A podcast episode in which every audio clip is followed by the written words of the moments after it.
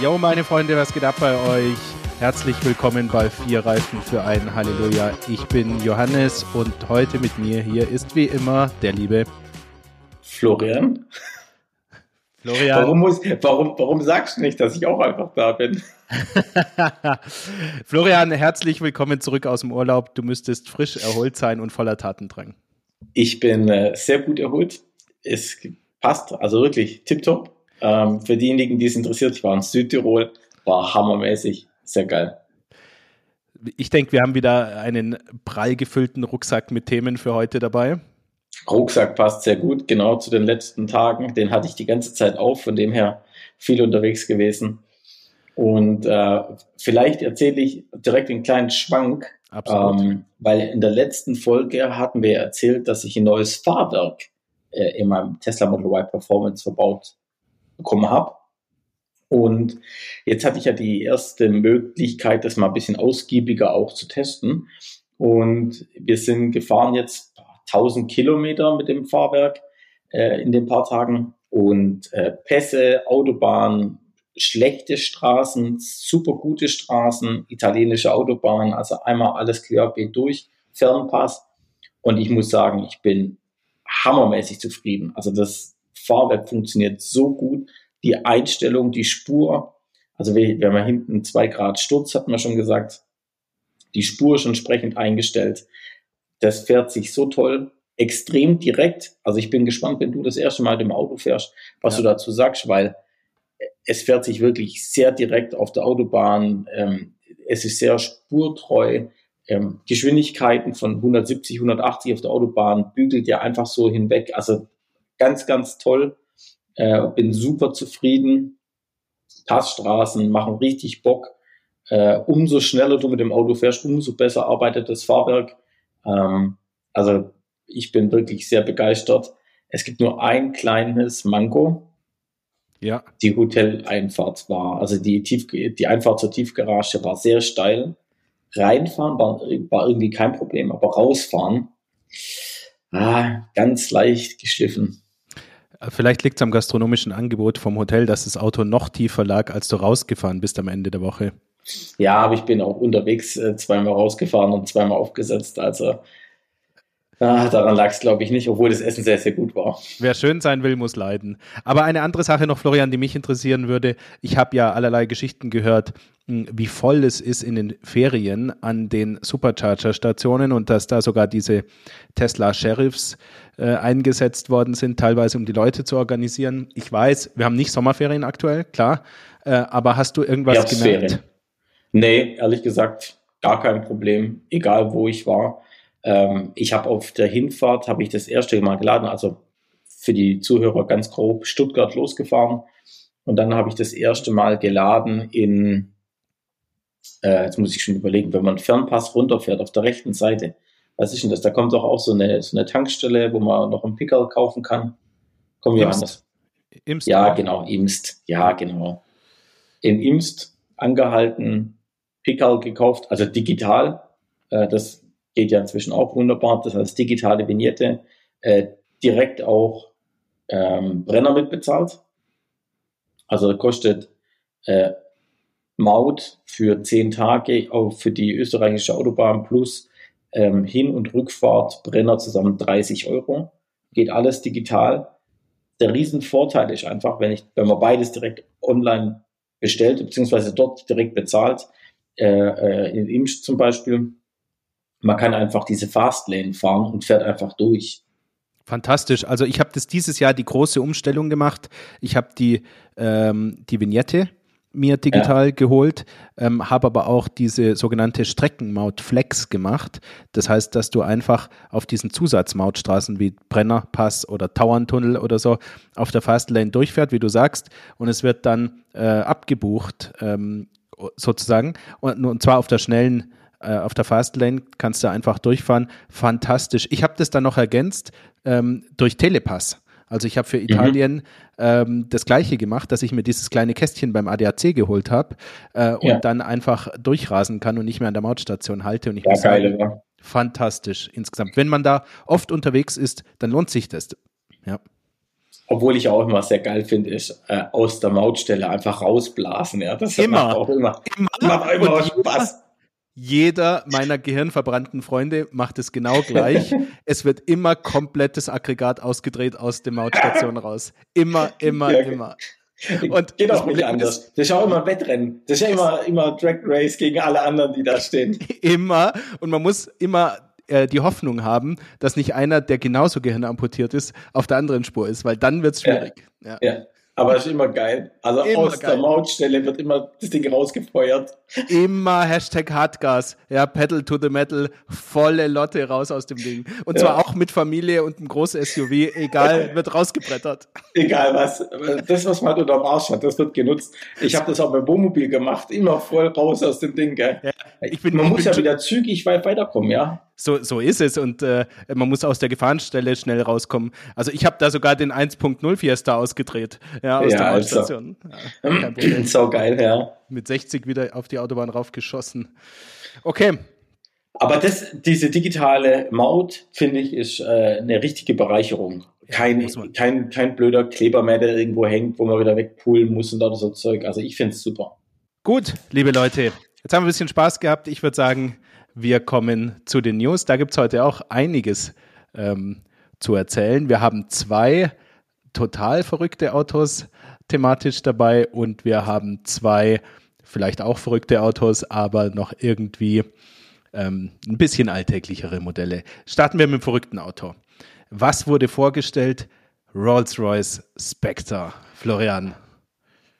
Ja, Rolls-Royce hat seinen ersten vollelektrischen äh, äh was sagt man dazu? Super Coupé Saloon, Super Coupé, Super Luxury Coupé vorgestellt. Super Luxury Wahnsinns-Coupé, würde ich sagen. Ja, ich, ich wollte mal ganz kurz schauen. Ich habe es mir nämlich aufgeschrieben. Hier, äh, The World's First Ultra Luxury Electric Super Coupé. Also das sagt Rolls-Royce selber dazu. Was haben wir? ja, ein, ein, ein Rolls-Royce mit nur zwei Türen oder also als drei Türen ja, Coupé. Gab es aber äh, bisher auch schon, der Wraith, ja? Ja, also ich muss sagen, Rolls-Royce bin ich jetzt nicht so bewandert. Da mhm. kennst du dich vielleicht ein bisschen besser aus als ich.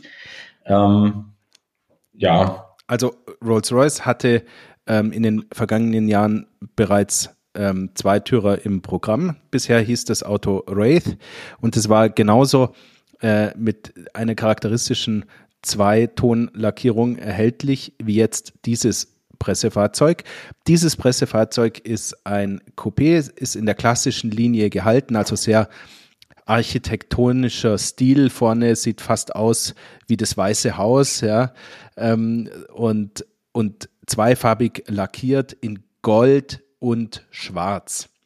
Ja, sehr, sehr, sehr luxuriös. Ja ultra luxuriös schon von außen.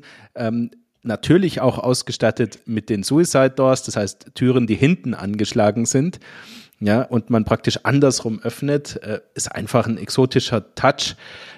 Aber also sieht, sieht optisch fantastisch aus, tief, breit, langgestreckt, äh, luxuriös, erhaben, dominant, äh, nicht besonders sportlich, aber ja, also ich würde sagen, optisch und, und auch innen natürlich. Äh, schaut euch übrigens das Präsentationsfahrzeug mal an. Das ist in einem total skurrilen, in einer total skurrilen Farbmischung innen gehalten von weißen Sitzen, ähm, die so eine Art sitzauflagenförmige Kontrast äh, Einheit haben und zwar in Pink und Ocker. Ja, die Wahnsinn, die Wahnsinn. Also gefühlt wird dieses, also das Ocker soll das Gold sein, wieder was, glaube ich, ja. außen aufgegriffen wird auf der Sitzfläche, aber ich sag mal nur Sitzfläche, wo der Popo und die Beineauflage ist, also Beinauflage. Ja, ja. Und dann nur der untere Rücken. Dann wird es wieder äh, äh, so, so ein beigenes oder helles Leder. Ja.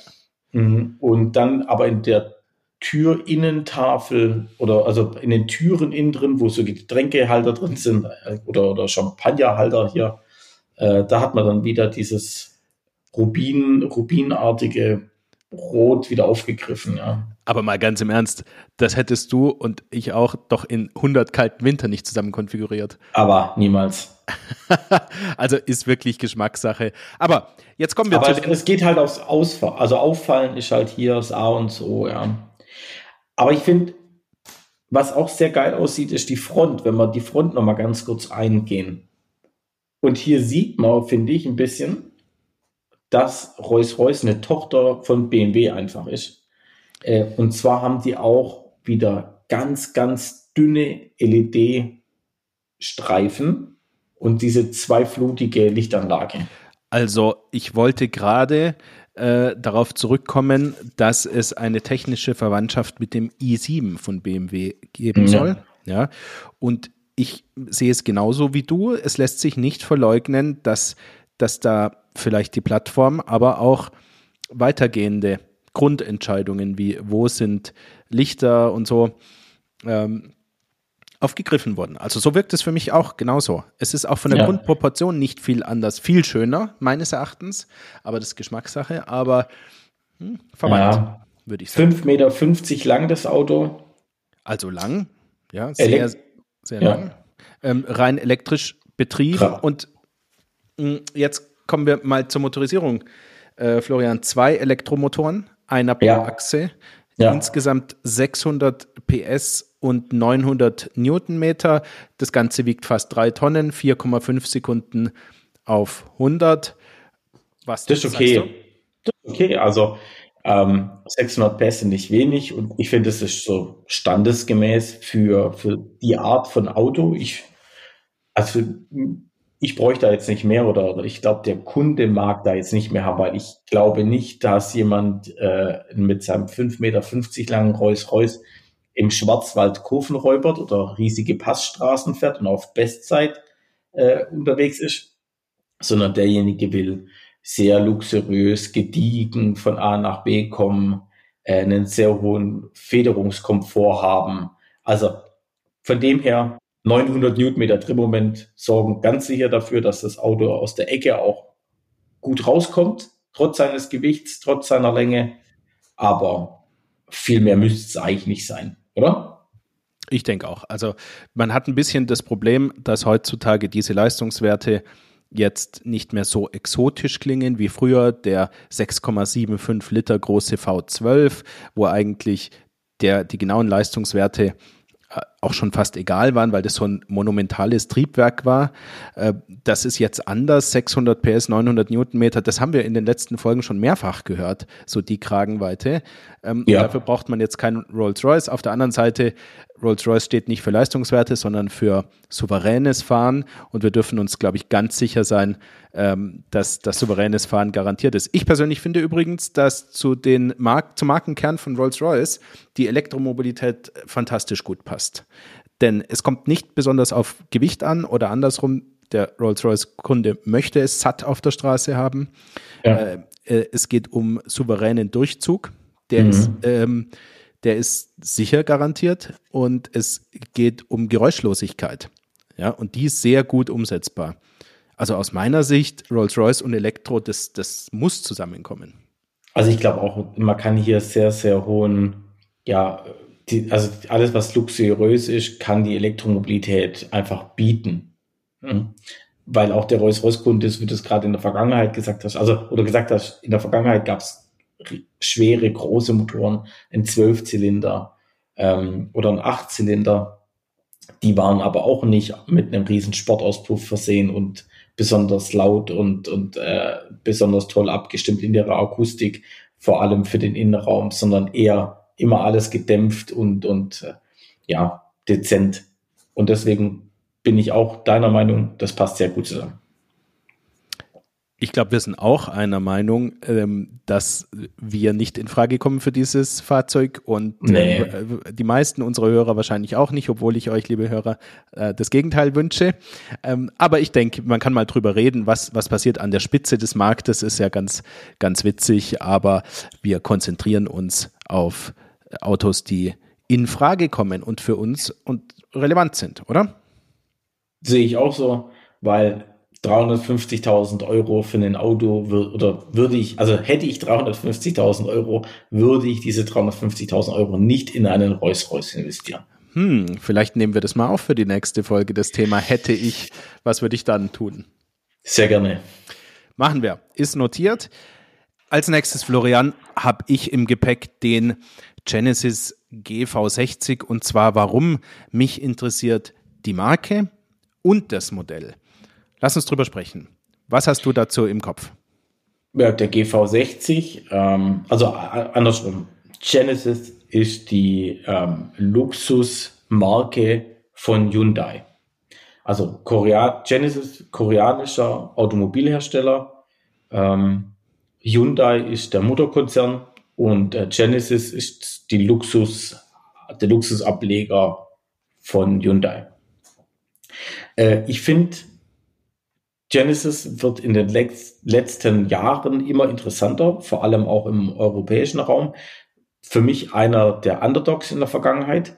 Äh, und jetzt mit der Elektromobilität werden die immer, immer interessanter. Und äh, der GV60 war jetzt einer der ersten Elektroautos, die Genesis auf den Markt gebracht hat, aber schon vor, also vor geraumer Zeit, jetzt nicht erst vor ein paar äh, Wochen, sondern die gibt schon ein bisschen länger.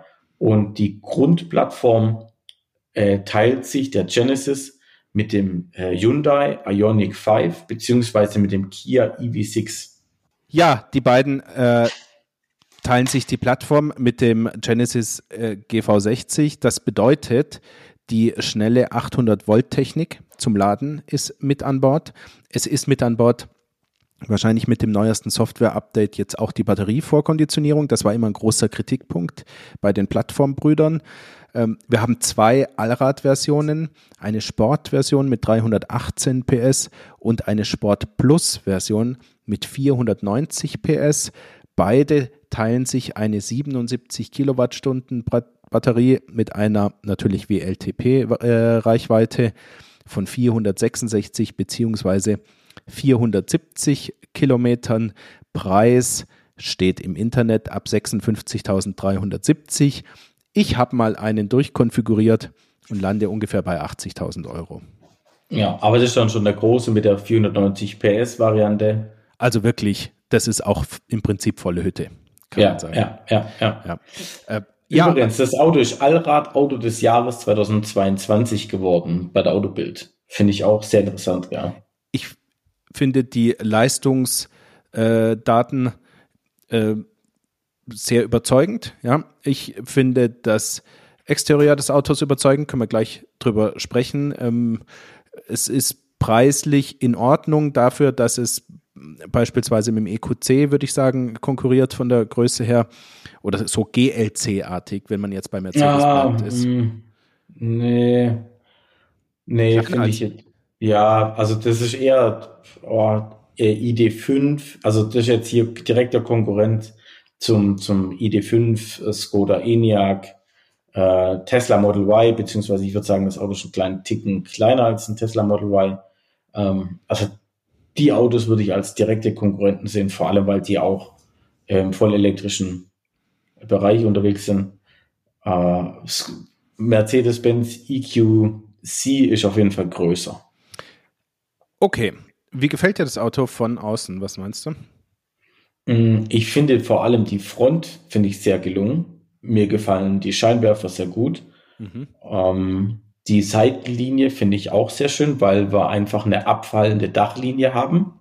Also das Ganze ist so ein SUV-Coupé. Ähm, finde ich sehr cool. Wir haben einen kleinen Heckbürzel am, am Heck hinten, was mir auch gut gefällt. Ja, im Großen und Ganzen ein schönes Auto, was äh, wirklich, wirklich gefällt, ja. Also mir gefällt es von außen, muss ich sagen, schon besser als die Konkurrenz. Ähm, das, das Design ist jetzt nicht so was Besonderes, dass man sagen muss, das ist eine Design-Ikone, ja, oder es wird für Jahrzehnte äh, irgendwie Maßstäbe setzen, aber trotzdem, ich finde es sehr schön gemacht. Aber richtig krass ist der Innenraum aller Genesis-Modelle. Da muss ich sagen, innerhalb dessen, was ein normaler Mensch sich leisten kann, ähm, ist das das Interieur, was mir am besten gefällt im gesamten Automarkt. Also tolles, gestepptes Leder, neue Farben, ähm, viele aluminiumartige Oberflächen, äh, gelochte ähm, Blenden, Alublenden für die Lautsprecher, Drehdrücktaster in Metalloptik. Ich finde das einfach für die, für die, für die Preisklasse, äh, für die Marktnische äh, Wahnsinn, mit welchem Interieur Genesis hier aufwartet. Ich weiß nicht, ob du das auch so siehst, aber mich hat es wirklich umgehauen. Ja, doch, also sehe ich wie du.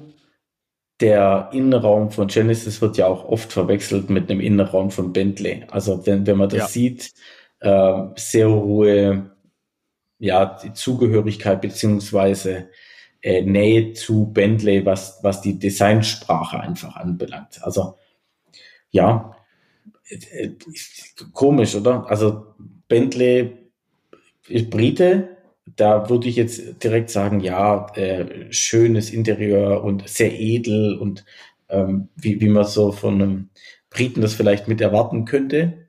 Und wir haben hier aber einen koreanischen Automobilhersteller, aber auch der hier, also sitzt wie ein Maßanzug. Ja, also für mich heißt äh, Genesis aktuell bewährte Konzerntechnik unter dem Blech, schöne Verpackung außen über dem Blech, also das Exterieur ist super, gehört immer noch zu den schönsten in der Klasse. Interieur absolute Bombe und Preis teuer, aber wahrscheinlich unterhalb des deutschen Premium-Markts, wenn es genau dieses Modell gäbe, sage ich mal dazu. Ja, ja, muss man, muss man sagen. Also, aber er ist, er ist schon teuer. Also, ja. Jetzt, jetzt vergleiche ich ihn schon wieder mit den Autos, die du gerade nicht hören wolltest, aber ein ID5 äh, wird günstiger sein, ein Audi Q4 spielt auch in der Konkurrenz mit. Und ich finde, da kann man schon fast wieder vergleichen. Ähm, also ja. ich finde, äh, vielleicht von der Größe her, ja, also formal die gleiche, das gleiche Marktsegment, ähm, aber ich finde, der ID4 hat 299 PS in der Top-Motorisierung. Äh, der ID4 hat ähm, ein Interieur, das sich ähm, anfühlt wie ein Joghurtbecher, äh, so äh, gefühlt. Und das ist schon besser als das vom ID3 und ID5 und ID4. Ja, ähm, also ich finde nicht, dass das vergleichbar ist. Gar nicht, sage ich dir ganz ehrlich. Und ich würde mir wünschen, dass VW und Audi ähm, solche Fahrzeuge auf den Markt bringen. Aber aktuell ist es nicht der Fall. Und ähm, naja, wir werden sehen. Also meine Einschätzung, die äh, darüber können wir ja auch streiten oder, oder die mal einfach stehen lassen, ist, dass Genesis eine Zukunft auf dem deutschen Markt hat. Ganz sicher, da äh, gehe ich d'accord, ja. Gut, wir beobachten das. Würde ich auch sagen, weil ich mhm. finde es sehr spannend, was da alles noch kommt. Auch ganz kurzer Abriss noch zu dem GV70, weil den finde ich besonders spannend. Da sieht man einfach, Genesis bedient sich an dem gleichen, ähm, an, der, an der gleichen Plattform, also auch wieder 800 Volt Bordtechnik, äh, die 490 PS, also 360 kW an Leistung, die 77,4 Kilowattstunden Batterie. Also die greifen auch aus dem Regal immer raus, verbauen die Komponenten, ähm, was die, die Elektrik anbelangt, zum Beispiel, oder die Elektronik anbelangt.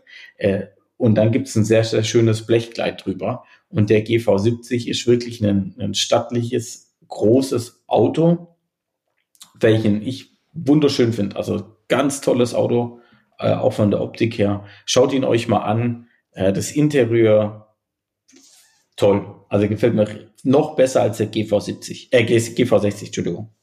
Das wiederum sehe ich genauso. Also, Genesis hat eine Zukunft auf dem deutschen Markt, aber Florian, welches Kfz hat eine Zukunft in deinem Fuhrpark? Schöne Überleitung. Ähm, NIO ET7 ich weiß gar nicht, ob ich es schon hier erzählt habe oder auf YouTube äh, erzählt habe. Ich glaube, auf YouTube kam es jetzt zuerst raus. Ich habe einen NIO ET7 bestellt. Und äh, das Auto kommt am 11.11. .11. Das kann ich direkt schon spoilern. 11.11. .11. kommt das Auto. Und äh, wenn ihr diese Folge jetzt hört, haben wir den 3.11. Ähm, da könnte man sich dann schon überlegen, wie geht es denn eigentlich so schnell? Es ist sehr, sehr erstaunlich. Äh, Nio wurde ja auch wahnsinnig gehypt. Äh, ich selber war auch schon total heiß auf das Modell. Im Prinzip aus drei Gründen, nämlich die innovative Feststoffbatterie mit 150 Kilowattstunden Kapazität, hm. 1000 PS und ein relativ hm. günstiger Preis von 70.000 Euro. Oder? Oh, Ja, ja, und, und, und äh, nichts davon kommt genau so. Was? Was? Warum nicht? Äh, das kann ich dir nicht sagen. Also, andersrum. Ich kann es dir sehr wohl sagen. Äh, zu Beginn wird es den NIO ET7 mit, in Anführungszeichen, nur zwei unterschiedlichen Batteriekapazitäten geben. 75 Kilowattstunden Batterie und 100 Kilowattstunden Batterie. Ja, Lithium-Ionen, kein Feststoff. Äh, aber das ist trotzdem, finde ich schon saugut.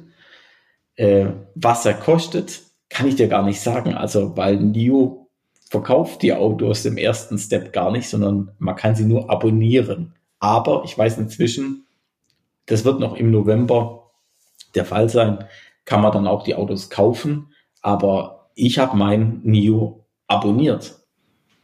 Eigentlich zum Reinschnuppern eine tolle Sache, oder nicht? Dann kann man das mal probieren und, und sich ein Bild machen ich sage euch, wie es ist, für, für mich und meinen Beruf, den ich aktuell ausübe, ist das perfekt, weil ich kann ein Auto mal ein oder zwei Monate lang testen, ohne gleich 100.000 Euro oder mehr auf den Tisch legen zu müssen, nur um mal mein Auto gefahren zu sein, so ungefähr, äh, für einen längeren Zeitraum als nur für eine Testfahrt oder übers Wochenende, sondern um wirklich auch sich intensiv mit dem Auto auseinanderzusetzen.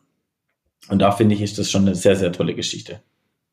Also der, wie sind jetzt die genauen Daten äh, deines Fahrzeugs, damit wir da mal ein Bild bekommen? Also, äh, man kann den gar nicht so richtig konfigurieren, sondern es gibt unterschiedliche Modelle, die schon produziert sind und dieses kann dann abonniert werden. Und ja. ich habe mich entschieden für einen dunkelblauen NIO ET7 mit einer hellen Innenausstattung. Also das ist ein, eine weiße, weißes Leder im Innenraum. Ich dachte mir für die dunkle Herbst Zeit äh, genau das Richtige. 21 Zoll, ähm, also es gibt die Möglichkeit zwischen 20 und 21 Zoll. Ich habe mich für die 21 Zoll entschieden. Und die 100 Kilowattstunden Batterie. Und ich sage es auch gleich, das kann auch jeder nachschauen. Das Ganze ist nicht ganz günstig. Es kostet 1800 Euro im ersten Monat und wird dann jeden Monat günstiger. Also umso länger man das Auto behält, fährt, jeden Monat wird es ungefähr 10 Euro günstiger was dann immer noch kein Schnäppchen ist. Absolut. Ähm, aber äh, was ist das für ein Auto? Das ist ähm, meines Wissens eine relativ große Limousine mit einem Limousinenkofferraum. Das heißt kein Fließheck, also nicht die große Klappe, wo die hintere Scheibe sozusagen mit integriert ist und geöffnet werden kann, sondern die kleine äh, Limousinen-Kofferraum-Situation, richtig? Und da hast du auch, glaube ich, schon das größte Manko an dem Auto angesprochen, was, was ich jetzt zu Beginn zumindest sehe. Es wäre so schön gewesen, wenn, wenn das komplette Glasdach sich, sag ich mal, mit öffnen lassen würde. Ja. Dann wäre das Auto noch traumhafter, als es eh schon ist. Ähm, aber ja, du hast recht, es handelt sich um eine Limousine, ähm, hat 600 PS an Leistung, also das, nee, 650 PS an Leistung, Entschuldigung, also auch Genau. Wenn wir es gerade, ja genau, wenn wir es gerade hatten, äh, mit dem Rolls-Royce äh, NIO äh, liefert das Ding jetzt aus mit 650 PS und fertig. Übrigens, alle Autos und die haben 650 PS erstmal, egal was da jetzt kommt. Also das ist schon brachial, 3,8 Sekunden 0 100. Das heißt, ähm, für eine sehr luxuriöse Limousine schiebt das Ding auch ganz schön vorwärts. Was ist mir noch ähm, im Gedächtnis geblieben? Äh, von außen sehr schön, schmale Lichter vorne, ein bisschen weniger weich gezeichnet als Tesla, trotzdem mhm. sehr äh, windschnittig und elegant, würde ich meinen, aber nicht ganz so äh, generisch, also so einfach wie, wie Tesla. Ein bisschen schöner gezeichnet, ein bisschen mehr. Äh, gefälliger. Ein bisschen raffinierter, genau, ein bisschen gefälliger. Skurril finde ich, wenn man sich in echt anschaut, diese drei Hubbel an der A-Säule oben und in der Mitte über dem, der Windschutzscheibe. Die fallen auf den Pressefotos wahrscheinlich absichtlich nicht so auf, aber in echt sieht man das. Ja, ich bin gespannt, wie man es sieht. Für diejenigen, die sich das Auto jetzt gerade das erste Mal anschauen, es handelt sich hierbei um die LIDAR-Systeme. Also ähm, NIO setzt keine Ahnung wie viele Kameras, aber zig Kameras äh, äh, aufs Dach, um einfach die bestmöglichste Sicht für die Kameras zu haben ähm, um, um somit im Grunde das autonome Fahren zu realisieren. Aber ich werde euch ganz genau im Detail berichten, weil Äh, 11.11. .11. ist nicht mehr so lang. Dann bekomme ich das Auto. Ich bekomme es äh, übrigens, also es wird einem nach Hause geliefert. Das ist auch vielleicht ganz interessant, weil viele werden sich fragen, ja, wo ist denn die nächste NIO-Vertragswerkstatt oder ähnliches? Findet alles online, digital statt. Man kriegt sozusagen das Auto nach Hause geliefert. Die holen es auch nach Vertragslaufzeit einfach wieder ab. Finde ich ganz cool. Warten wir mal ab, wie es sich entwickelt.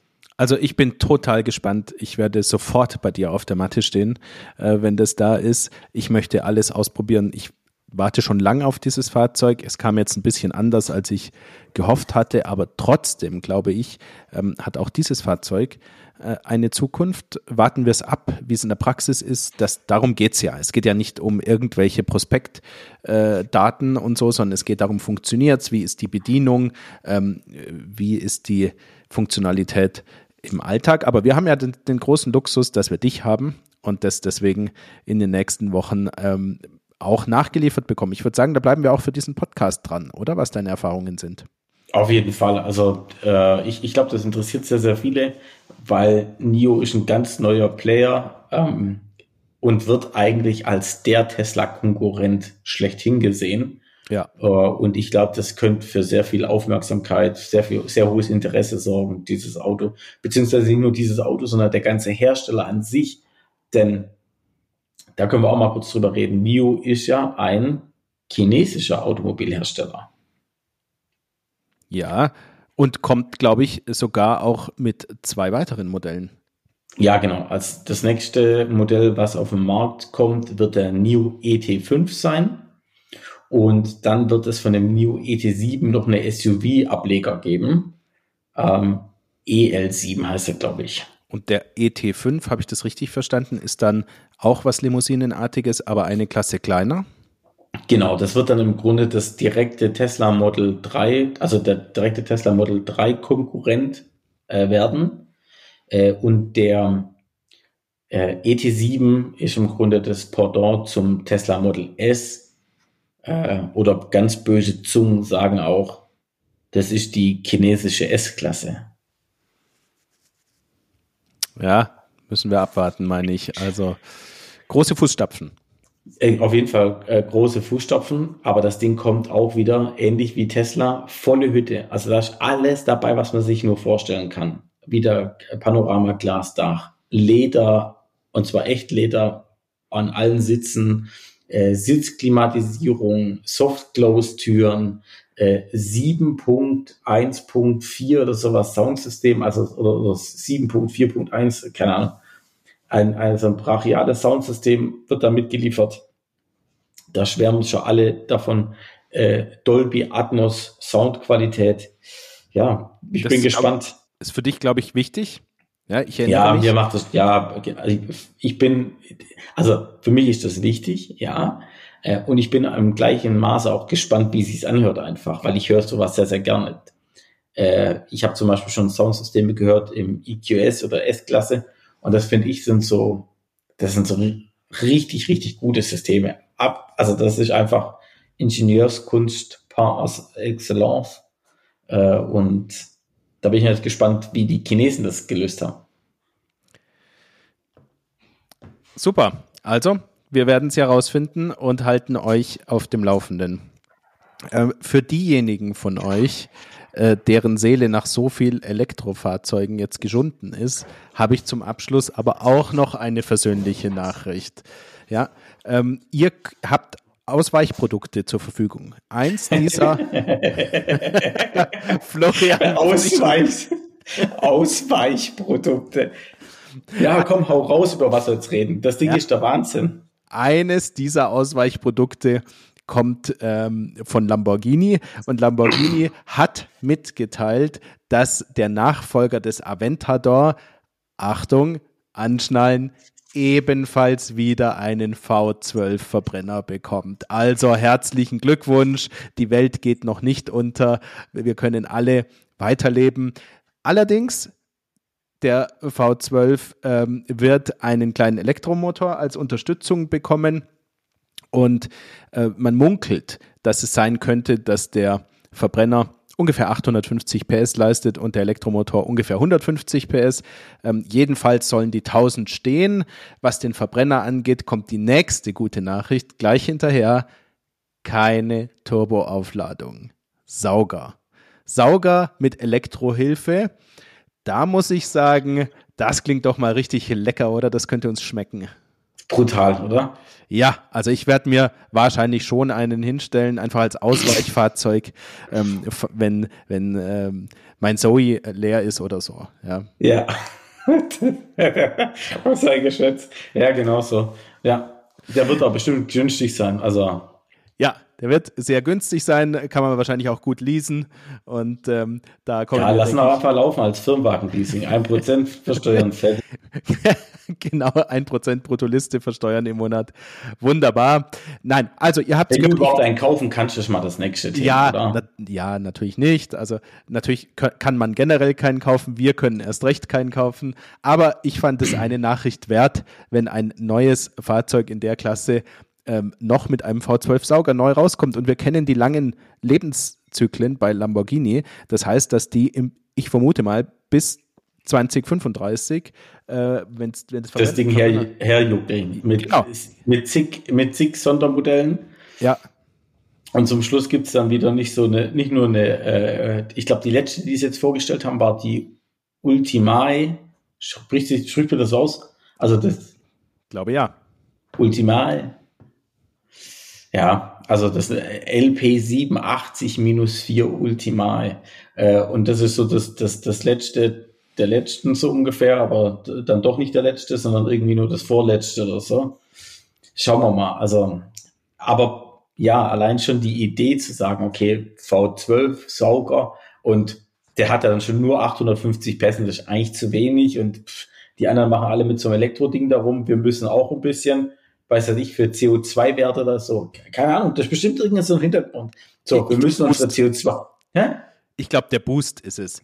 Nur Boost, aber ah, das Ding kann ganz sicher vier Kilometer elektrisch fahren oder so, wenn man wenn man es drauf anlegt. Nur dass die CO2-Werte reduziert werden und ja. dann und dann denken sie, okay, alles klar und danach gib ihm volle Lotte. Aber das haben andere Hersteller schon vorher gemacht, gell? Welcher? Ähm, andere, was haben andere Hersteller schon vorher gemacht? Äh, einen, Benzinmotoren und dann Elektro kombiniert in einem Supersportwagen. Ja, Ferrari. Und zwar, oder? Ja, und wer noch? Wer, wer war vorher dran? Ähm, also der AMG One fällt mir ein, aber der ist ja nachher. Nein, unser Pferdchen aus Stuttgart. Ah, 918. Hey, natürlich. Ja, Porsche 918, klar, natürlich. Hä? Auch McLaren P1, ja, zu ja, dem Zeitpunkt. Ja. Ähm, das waren ja die zwei großen. Also ich, ich müsste jetzt nachschauen, aber ob jetzt der P1 oder, oder der, der 918 Spider, welcher da jetzt zuerst auf den Markt kam. Aber ich glaube, der 918 war es eigentlich. Und das ist ja immer noch eine Ikone hoch 10, das Auto. Brutal. Äh, und der kam bestimmt, wann kam der auf den Markt? 2016, oder? Würde ich jetzt mal tippen. Hat schon ein paar Jahre auf dem Buckel, äh, aber es sind, sind äh, auf jeden Fall Ikonen. Damals gab es den Dreiklang äh, Porsche 918, äh, McLaren P1 und dann auch den Ferrari LaFerrari, der, glaube ich, aber keine Elektrounterstützung hat. Und der kam da auch raus zu dem Zeitpunkt. So, mein Freund, nur dass du es mal kurz gehört hast. Ich habe jetzt extra mal nochmal gerade äh, äh, nachgeschaut, weil das kann man, das muss man sich auf der Zunge zergehen lassen. Vorgestellt wurde der 918 Spider am 1. März 2010 beim Genfer Autosalon. Und der Produktionszeitraum des Autos war von 2013 bis 2015. Abgefahren, dass das schon so lang her ist. Da wäre ich nie im Leben drauf gekommen. Überleg mal, zehn Jahre, das Auto wurde vor zehn Jahren gebaut. Das, da, aber das könntest du heute noch neu rausbringen und es wäre immer noch modern. Brutal, oder? Mhm. Also Chapeau an Porsche, oder? Ja, ich ziehe meinen Hut. Und dann kommt, und dann überlegt man, dann dauert es zehn Jahre lang, bis Italiener auf die Idee kommt zu sagen, ja, dann machen wir das dann auch. Ja. Obwohl sie sich ja alle eigentlich am gleichen Baukasten, also was heißt nicht alle, aber Lamborghini gehört ja zur Audi-Gruppe und somit Audi, Porsche, also die gehören ja alle irgendwie unter einen Hut. Ja, aber die Ausrichtungen, denke ich, sind nicht gleich. Also während Porsche immer schon sehr, sehr performanceorientiert war und ähm, in dem Moment, wo die Performance gelitten hat, auch liebgewonnene Traditionen verlassen hat, ja, ist tickt da Lamborghini anders. Also wenn du an Porsche denkst, dort hat man die Öl-Luftkühlung aufgegeben, in dem Moment, als man die Motoren nicht mehr gekühlt hat, bekommen hat damit. Mhm. Dort hat man die äh, Saugervarianten aufgegeben, in dem Moment, wo bezogen auf die Emissionen und Landstra äh, Landstraßentauglichkeit ähm, sanft aufgeladene äh, Boxermotoren besser waren. Ja. Dort hat man auch im Rennsport 919 Hybrid zum Beispiel äh, Hybrid eingesetzt zum Boosten aus Ecken und so. Also ich glaube, dass bei Porsche Performance über alles steht. Wohingegen bei Lamborghini klar ist, es gibt eine sehr spezifische ähm, Erwartungshaltung der Kundschaft. Also extravagant, eckig, tief, mhm. Keilform. Brachial. Brachial, V12, bisschen drüber, bisschen arg drüber, sage ich mal. Bisschen arg ja. drüber, ja.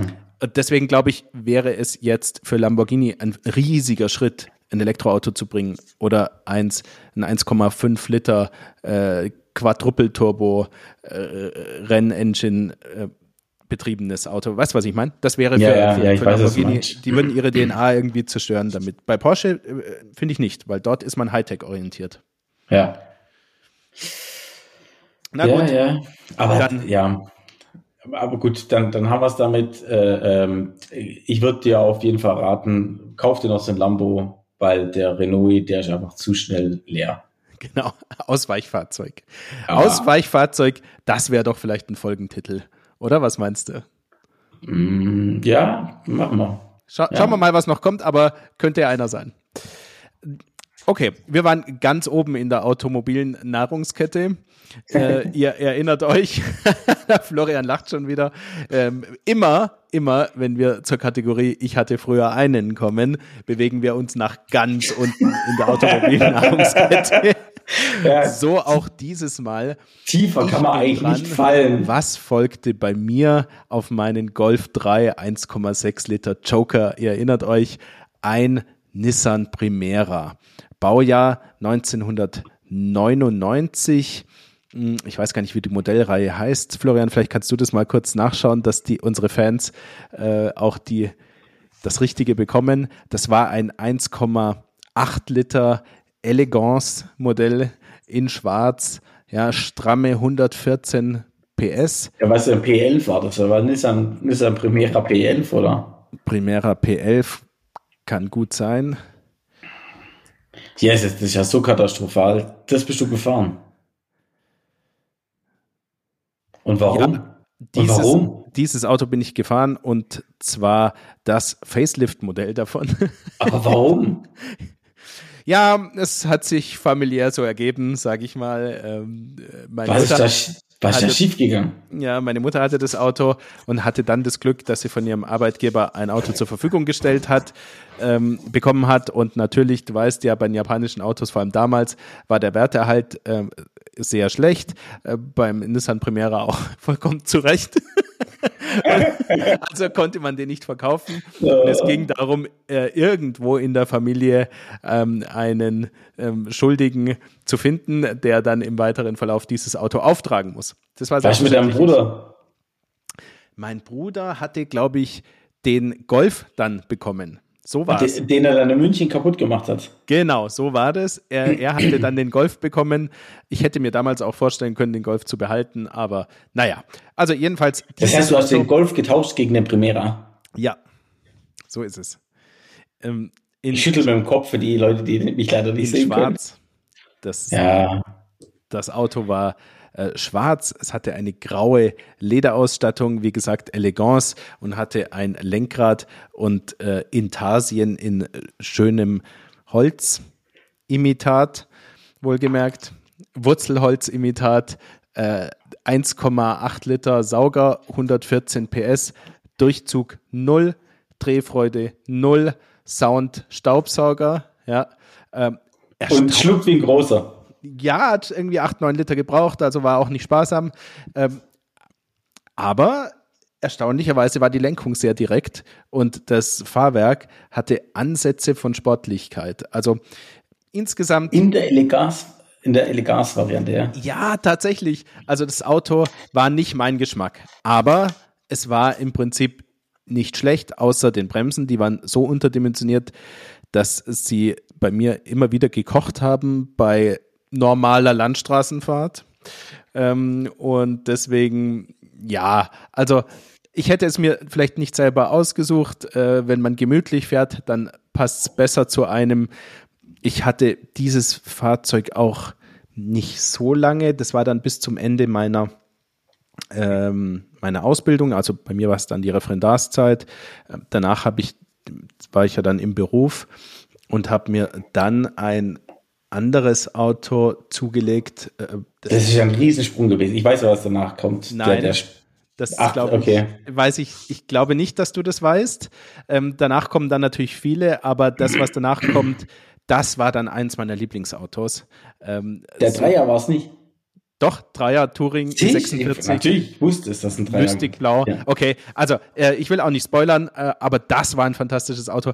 Der Nissan Primera war für mich ein Zwischenschritt, war aber okay, war einigermaßen äh, robust, äh, war innen ein bisschen luxuriös aber nicht so mein Fall. Ich weiß nicht, ob irgendjemand von euch äh, ein Primera hat oder kennt oder hatte. Ich glaube, mittlerweile gibt es das Modell nicht mehr. Ich glaube, Nissan ist alles anders. Es gibt kein Almera mehr, es gibt kein Primera. Danach kam noch eine weitere Generation nach meinem, die war dann völlig anders optisch, aus meiner Sicht äh, noch hässlicher, was nicht ganz einfach ist. Ähm, aber also der Beitrag ist für mich dieses Mal relativ kurz, weil ich will nichts Schlechtes sagen. Es war ein gutes Auto, ich habe es übernommen, es hatte wenig Kilometer, es hat äh, im Prinzip funktioniert gut. Ich, ich war dankbar. Wir haben jetzt drüber gelacht, das ist okay. Ja, ich, ich war dankbar, dass ich was zum Fahren hatte. Wir haben, es hat mich Jahre später nochmal zum Lachen gebracht, also heute. Und ja. damit ist die Funktion, glaube ich, glaube ich, gut beschrieben. Perfekt. So. Johannes, es gibt so ein paar Themen, die regen mich richtig auf im Verkehr. Hast du solche auch? Ja. Was denn? Ich glaube schon. Hast du auch eins? Sollen wir jeder, jeder sagen, was einen aufregt? Ja, ja, gerne. Also es gibt jetzt, auch wenn du mehrere Sachen hast, gerne auch mehrere, aber machen wir mal hintereinander vielleicht, ja. Also bei mir ist es im Prinzip eine, die mich wirklich aufregt. Und zwar auf der Autobahn. Wir haben mittlerweile ja einige Strecken, ähm, auf denen es ähm, drei Spuren je Fahrtrichtung gibt, also insgesamt sechs oder sogar mehr. Und viele Leute sind felsenfest davon überzeugt, dass das Rechtsfahrgebot auf diesen Strecken nur eingeschränkt gilt. Also eingeschränkt. Also nur für LKWs doch. Nur für LKWs und ja. in der Mitte kann man so lang bleiben, wie man will. Ich glaube sogar, dass das in Frankreich so ist. Ja, weil Franzosen machen das immer in Deutschland. Okay. Äh, aber bei uns gilt Rechtsfahrgebot. Und zwar auch auf äh, sechsspurigen Autobahnen. Das bedeutet, wenn rechts von einem kein Auto ist, muss man rüber. Ganz einfach. Und es spielt schon eine Rolle, weil oft kommen auf zwei Spuren hinten Leute schnell, ja, und äh, wollen dann vorbei. Rechts überholen darf man nicht. Die ganze Autobahn ist frei und ähm, das Fahrzeug fährt trotzdem in der Mitte. Finde ich nicht okay. Ähm, ich selbst fahre immer sofort nach rechts rüber. Ich reserviere auch nicht meinen Platz auf der Spur. Ich denke auch nicht drüber nach, oh, da komme ich vielleicht nicht wieder raus oder so, äh, sondern ich bin wirklich rücksichtsvoll und rücksichtsvoll bedeutet, wenn ich nicht schneller fahren will, als ich fahre, wenn ich niemanden überhole und rechts von mir frei ist, dann muss ich rüber. Ja. Ich mache das konsequent. Ist richtig so. Und ich finde es auch eine Riesensauerei, diese ganzen Mittelspurschleicher, die dann meinen, sie müssten auf der mittleren Spur mit 3,90 fahren und der LKW mit 91. Ja? ja genau. Oder lass es 3,90, 95 sein, was auch immer. Aber genauso schnell wie der LKW äh, oder überhaupt nicht meint, dass man rüber müsst, weil die Spur ist ja ausschließlich für LKWs, auch an einem Sonntag, wo keine LKWs unterwegs sind. Also Katastrophe, die Leute, die nicht wissen, dass man auch die rechte Spur anständig nutzen kann. Ja, bin ich voll und ganz bei dir, regt mich auch tierisch auf. Äh, ich finde die Leute katastrophal. Und ich glaube, was auch ganz viele nicht wissen ist, dafür gibt es auch Strafen. Ja. Also die Polizei, wenn die dich sieht, dass du auf der mittleren Spur rumschleichst, dann kannst du dafür auch, ein, ich, ich, weiß nicht, ob es nur eine Verwarnung ist oder ein Verwarngeld oder sowas oder so ein Buch oder ob es ein richtiges Bußgeld ist. Müssen wir mal nachschauen. Ich glaube, es gibt sogar ein Bußgeld. Ist nicht riesig hoch, ja. Aber es gibt es auf jeden Fall. Ich habe es leider noch nie umsetzen sehen. Also manchmal würde ich mir echt wünschen, dass die Polizei einfach rauszieht von der mittleren Spur und ihm sagt, Leute, es gibt ein Rechtsfahrgebot, du bist auf der mittleren Spur auch zu langsam gefahren, weil es gibt ja auch Richtgeschwindigkeiten, an die man sich halten muss, entsprechend. Ja, es ist auch nicht, genau genommen, nicht nur die mittlere Spur, ähm, es ist auch auf der linken Spur. Also beispielsweise, äh, ich fahre mit den äh, Kindern 120, 130 auf dem Weg zur Oma. Wir tuckern da vor uns hin. Äh, und ja, vielleicht fährt der Typ neben mir 115 ähm, und ich komme nur irgendwie langsam an dem vorbei, aber ich habe den Rückspiegel im Blick. Ja, wenn ich sehe, da kommt ein 911er, dann, dann gehe ich ein bisschen aufs Gas und schaue, dass ich nach rechts reinkomme. Ähm, auch wenn die Lücke klein ist. Warum? Weil ich weiß, dass der mit 180 vorbeifährt und ich kann gleich wieder raus, wenn ich weiter überholen will. Also für, da geht's für mich um Rücksicht, ehrlich gesagt. Und das scheint mir sehr, sehr wenig ausgeprägt teilweise. Ich glaube, es ist so eine Mischung aus Trotz und äh, auch fehlendem Fahrkönnen oder Routine. Ja, äh, Spurwechsel ist Stress. Ja, wenn ich nicht die Spur wechsle, dann muss ich auch nicht nach hinten schauen. Aber es stimmt ja sowieso nicht auf der Autobahn, wenn man ehrlich ist. Ja. Na gut, aber ich will jetzt mich da nicht reinsteigern. Was ist es bei dir? Was bringt dich auf 180? Aber es ist nicht direkt auf 180, aber was einfach ein absolutes No-Go ist, einfach äh, seinen Blinker bitte schon benutzen. Und zwar äh, ganz häufig beim Herausfahren des Kreisverkehrs. Warum nutzt ihr euren, sorry, euren beschissenen Blinker einfach nicht und zeigt allen anderen, hier fahre ich raus? Weil äh, nur weil ihr wisst, wo ihr hin wollt, dann dürft also oder andersrum, wenn ihr wisst, wo ihr hin wollt, dann dürft ihr das auch gerne anderen zeigen, wo ihr hinfahrt. Äh, und das ist beim Abbiegen, ja, die, genau, die können früher reinfahren. Äh, und das ist beim Abbiegen der Fall, egal ob im Kreisverkehr oder sonst wo. Nutzt einfach euren Blinker. Punkt. Aber das, was das, fällt dir das auch regelmäßig auf oder geht mir nur das so? Total. Mir fällt es total auf und mir fällt auch auf, dass es meine Vermutung, seitdem die Autos mehr selber machen können, ähm, gewöhnen sich die Leute auch ab, überhaupt aktiv zu sein am Lenkrad und solche Sachen zu machen, wie zu blinken. Also beispielsweise mein Volvo, auf den kommen wir auch noch im Verlauf dieser Serie hier, ähm, der hat einen adaptiven Tempomat und er hat so einen äh, aktiven Spurhalteassistent. Also zusammen ist es sowas ähnliches wie ein Autopilot ja, kann man sagen. Da muss man zwar immer wieder ans Lenkrad greifen, aber es ist schon enorm. Ja, aber es führt dazu, dass du dich gar nicht mehr richtig mit deinem Auto beschäftigst. Und natürlich, wenn du in so einer in so einer Kolonne irgendwie durch den Kreisverkehr durchzuckelst und sowieso nichts machst und nur aufpassen musst, dass du nicht einschläfst, dann neigst du vielleicht auch dazu, nicht zu blinken. Also so kommt es mir vor. Also es, es fällt mir verstärkt auf und ich finde, es nimmt zu. Ja, okay. Na also, gut. Aber unsere Zuhörer machen das natürlich nicht beides nicht. Und äh, wir wollen auch diesem Podcast keinen negativen Touch geben. Insgesamt geht es sehr gesittet zu auf den Straßen. Alle, äh, nicht alle, aber die allermeisten fahren rücksichtsvoll. Wir beide gehören auch dazu. Äh, Rettungsgasse, ganz kurz noch. Leute, ah. wenn ihr auf der, in der Autobahn im Stau steht, denkt bitte an die Rettungsgasse. Ist mir erst heute wieder passiert auf dem Weg nach Hause zu äh, von, von Italien. Rettungsgasse bilden. So wichtig ähm, in, in Krankenwagen oder sowas, der kommt gut durch, weil er einfach seine Sirene hat und auch aufmerksam machen kann. Ähm, aber ich hatte heute das Thema, dass zum Beispiel äh, ein Abschlepper vom ADAC durch musste und der hat keine Sirene drauf, der hat nur seine Hupe. Und dann hupt er die ganze Zeit. Und für viele mag das befremdlich sein, wenn von Auto ein, ein Hub, also von hinten ein hupendes Auto, Schrägstrich LKW kommt. Ähm, einfach mitdenken, Rettungsgasse bilden ähm, und dann seid ihr immer auf der sicheren Seite. Kurze Ergänzung: Rettungsgasse bei zwei Spuren zwischen den beiden Spuren, bei drei genau. Spuren zwischen Mitte und links. Ja, genau.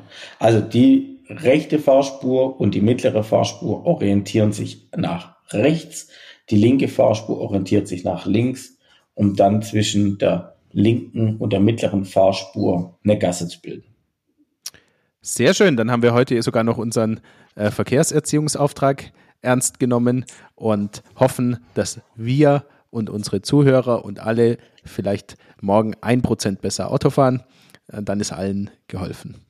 So, aber bevor wir jetzt hier äh, das Ganze beenden, Johannes, du musst noch kurz drauf eingehen. Du hast gerade dein Auto dabei und du hast mir noch nicht gesagt, wie es sich fährt, wie du es findest. Ähm, ich bin das Auto schon selber gefahren, und zwar genau das Auto sogar. Ähm, hau raus, erzähl. Ähm, mein Auto ist für eine Keramikversiegelung in der Werkstatt und ich habe als Ersatzwagen einen RS3 von Audi bekommen. Also vielen Dank, äh, Mario, ist der Besitzer der Werkstatt, für dieses großzügige Ersatzfahrzeug. Ja, das muss ich vorab sagen. Sieht echt böse aus, komplett schwarz mit ähm, äh, so ein paar Aufklebern drauf, Firmenaufklebern äh, mit so ein bisschen, also die, die Social Media. Ja, ja, die Reifen äh, in weiß beschriftet und so. Also finde ich eine echt coole Optik. Äh, das Auto hat den 2,5 Liter Fünfzylinder ähm, Motor drin. 400 PS. 400 PS, genau. Das sind schon echte Sportwagenwerte. Äh, es fühlt sich von innen an wie ein Audi A3, ja, ist ja kein Wunder. Hat ganz toll gesteppte Sportsitze, hm, hat so ein bisschen RS-Bling-Bling, hier und da ein Emblem, aber im Prinzip ist es ein, ein normaler Premium-Hatchback-Wagen, würde ich sagen. Nicht normal ist die Motorisierung, ja, also er ist super schnell ähm, auf der Geraden. Er hat den, den coolen Fünfzylinder-Sound, von dem wir schon gesprochen haben. Ähm, das sind die positiven Sachen. Was mir in Anführungszeichen negativ aufgefallen ist, dass man von dem Sound innen weniger hört als außen. Mhm. Es ist gar nicht so, dass man selber die ganze Zeit so genießt, ja, sondern vor allem die Leute draußen äh, hören es. Ähm, und ich bin nicht. Ich habe viel Lautsprecher tatsächlich. Also yeah, Sound okay. kommt auch über Lautsprecher rein, ja. Okay. Ähm, ich bin nicht der größte Allrad-Fan der Welt. Ich sage es ganz offen. Also ja für Familienautos, gar keine Frage, ja. Ähm, aber ich finde, der zieht ziemlich stark über die Vorderachse beim Rausbeschleunigen aus der, äh, aus der Kurve. Also das, was man immer so schön Antriebseinflüsse nennt. Ja, das hat er schon. Ähm, und so beim Wenden, da spürt man das, wie es malt in den Differentialen. Aber das hat Audi immer schon gehabt. Ich hatte mal einen A6, kommen wir noch drauf, äh, einen älteren, das war auch ein Quattro, da war es genauso. Also wenn man da im Volleinschlag rangiert, dann macht er grrr, grrr, grrr, ja. und so. Ähm, aber insgesamt, also ich würde sagen, im Hatchback-Bereich, äh, also top, top. Hätte ich lieber als jeden Vierzylinder, auch wenn es ein aufgeladener AMG Mercedes ist, ähm, der hat Charakter. Auf jeden genau. Fall. Ja, ja. Ähm, hast du den Drift-Mode ausprobiert? Nein. Ich habe dem, hab dem Mario zugesichert, dass ich sein Kfz pfleglich behandeln werde und äh, daran halte ich mich weitestgehend. Ich schreibe morgen dem Mario und sage, wir probieren den Drift-Mode aus.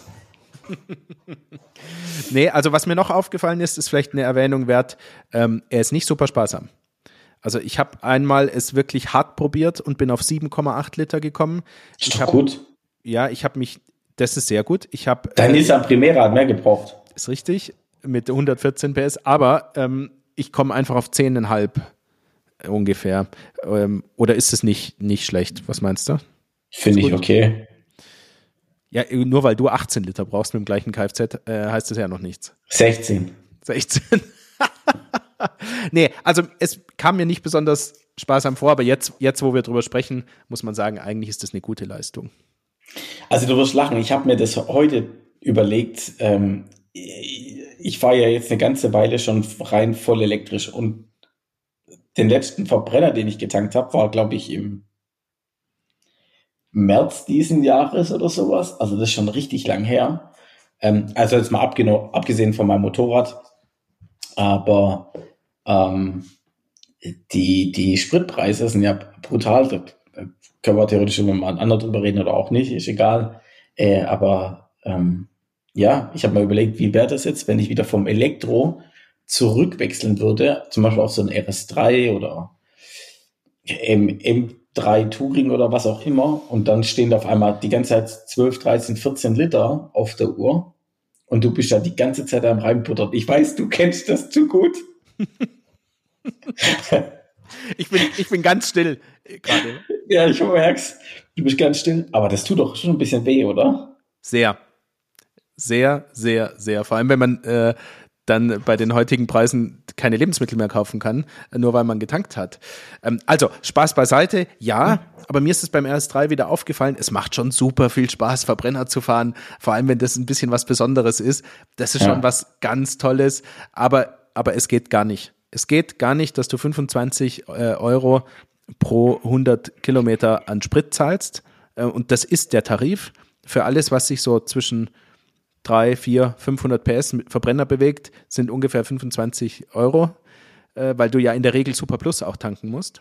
Ja. Also es ist pervers, es ist richtig pervers, weil ich, ich habe, ich weiß es ziemlich genau, weil ich habe ja erst heute, bin ich ja zurückgefahren von, von, von Bozen, äh, also Ital Südtirol, Bozen, Italien zurück nach, nach Stuttgart und ich musste ein einziges Mal laden unterwegs. Im Hotel konnte ich umsonst vollladen, was eher ein Riesenluxus ist.